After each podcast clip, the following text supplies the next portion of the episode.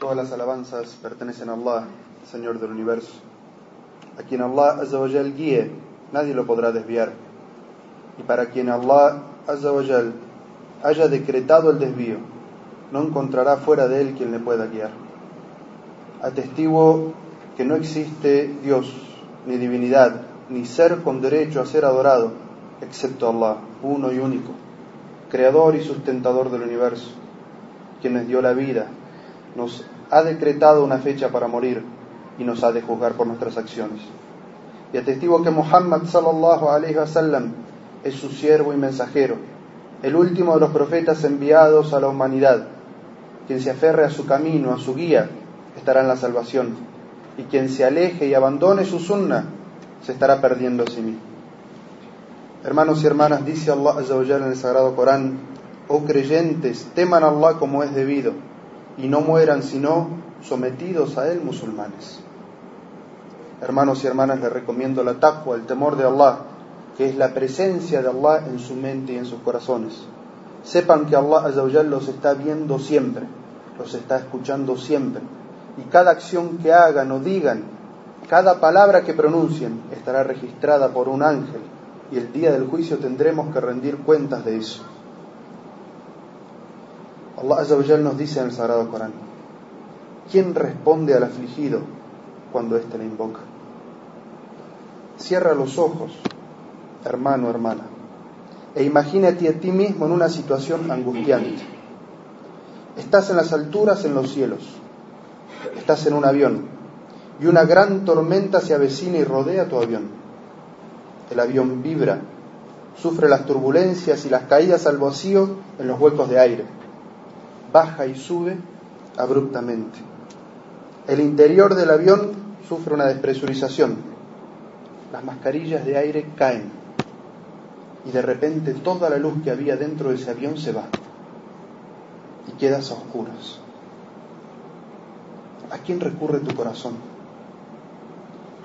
¿Qué nombre pronuncian tus labios en ese momento? ¿De quién y solamente de quién puedes anhelar que te salve en esa situación? ¿En quién depositas todas tus esperanzas, las que te quedan? ¿Acaso no sale de tus entrañas y de lo profundo de tu corazón y de tu garganta, si Allah, oh Allah, sálvame? ¿Acaso en una situación como esa no recurres únicamente a Allah? Allah Azza nos narra eso en el Sagrado Corán. Esa misma situación, esa misma historia. Y nos dice, cuando suben a un barco, que era el medio de transporte más peligroso en aquella época. Y son azotados por una tempestad en la mitad del mar. Entonces, en ese momento, invocan a Allah con sinceridad, reconociendo que Él es el único. Pero cuando vuelven a la costa a salvo, vuelven a sus divinidades. Allah nos dice que dentro del corazón de todo ser humano está la base del monoteísmo. Y que en esas situaciones tan terribles todos recurrimos a Allah. Pero que es el creyente, el monoteísta, el musulmán, el que recurre a su Señor no solamente en estas situaciones, sino que recurre en todo momento, que siempre suplica a Allah, que siempre está con el nombre de Allah en su boca. Los débiles y los necesitados, ¿a quién le piden sustento? ¿A quién les pide que le dé el éxito? Allah. Porque solamente Allah escucha las súplicas y solamente Él tiene la capacidad de responderlo. Mientras que todo aquello que es adorado fuera de Allah no tiene siquiera capacidad de oír las súplicas. Las estatuas, los tótems, los santos, las vírgenes, los fallecidos en las tumbas, nadie de ellos tiene capacidad de concederles ningún bien ni de protegerlos de ningún mal. Allah Azawajal nos dice, ¿quién responde al afligido cuando éste le invoca?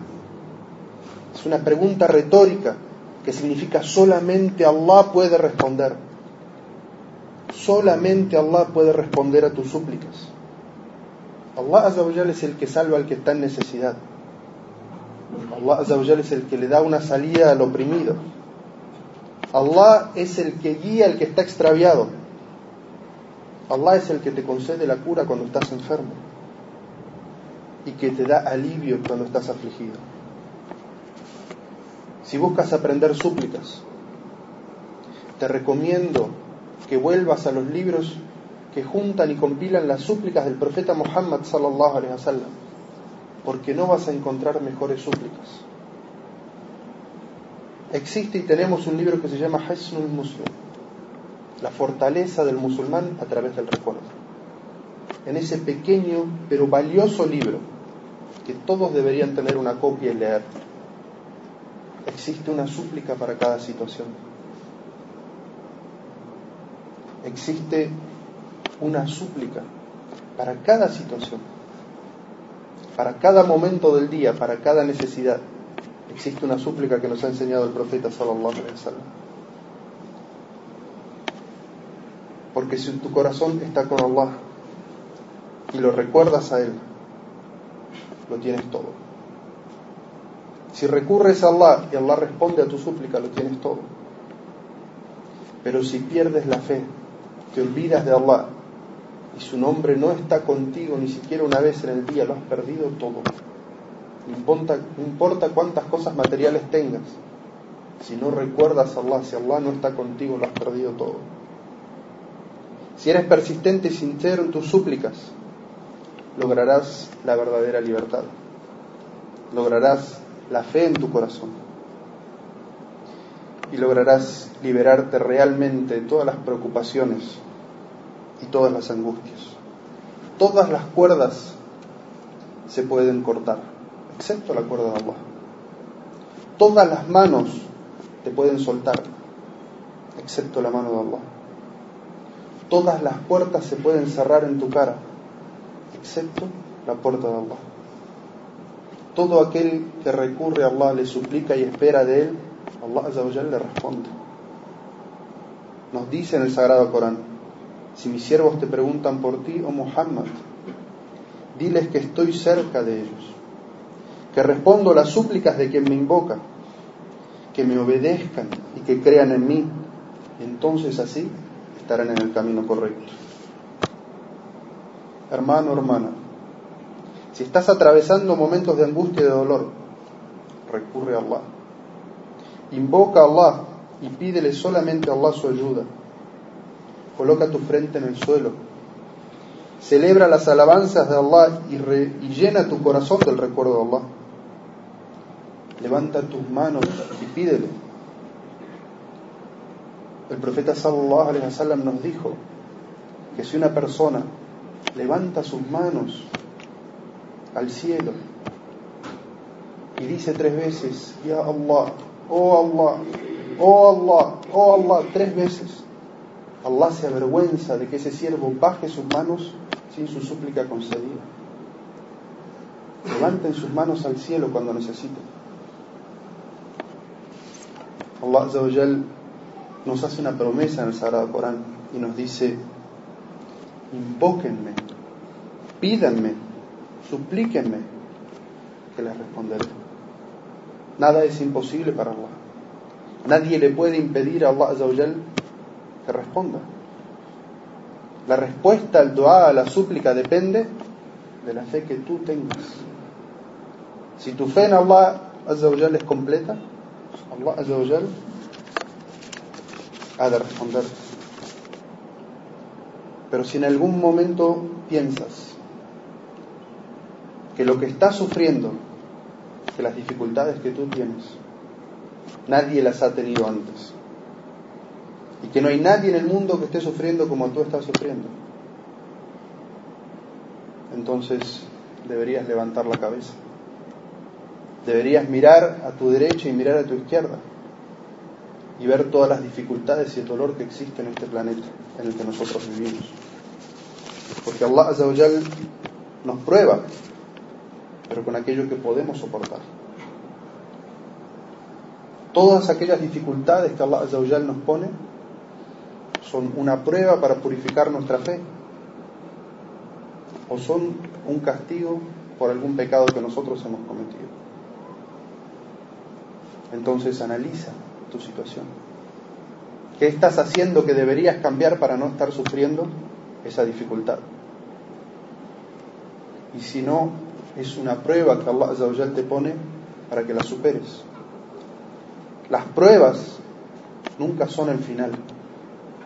Allah quiere que la atravieses. Y Allah quiere que levanten las manos y le pidas a Él. Porque el profeta sallallahu alaihi wasallam dijo, la súplica es la médula de la adoración. Y Allah nos ha creado para adorarle y espera de nosotros que le adoremos.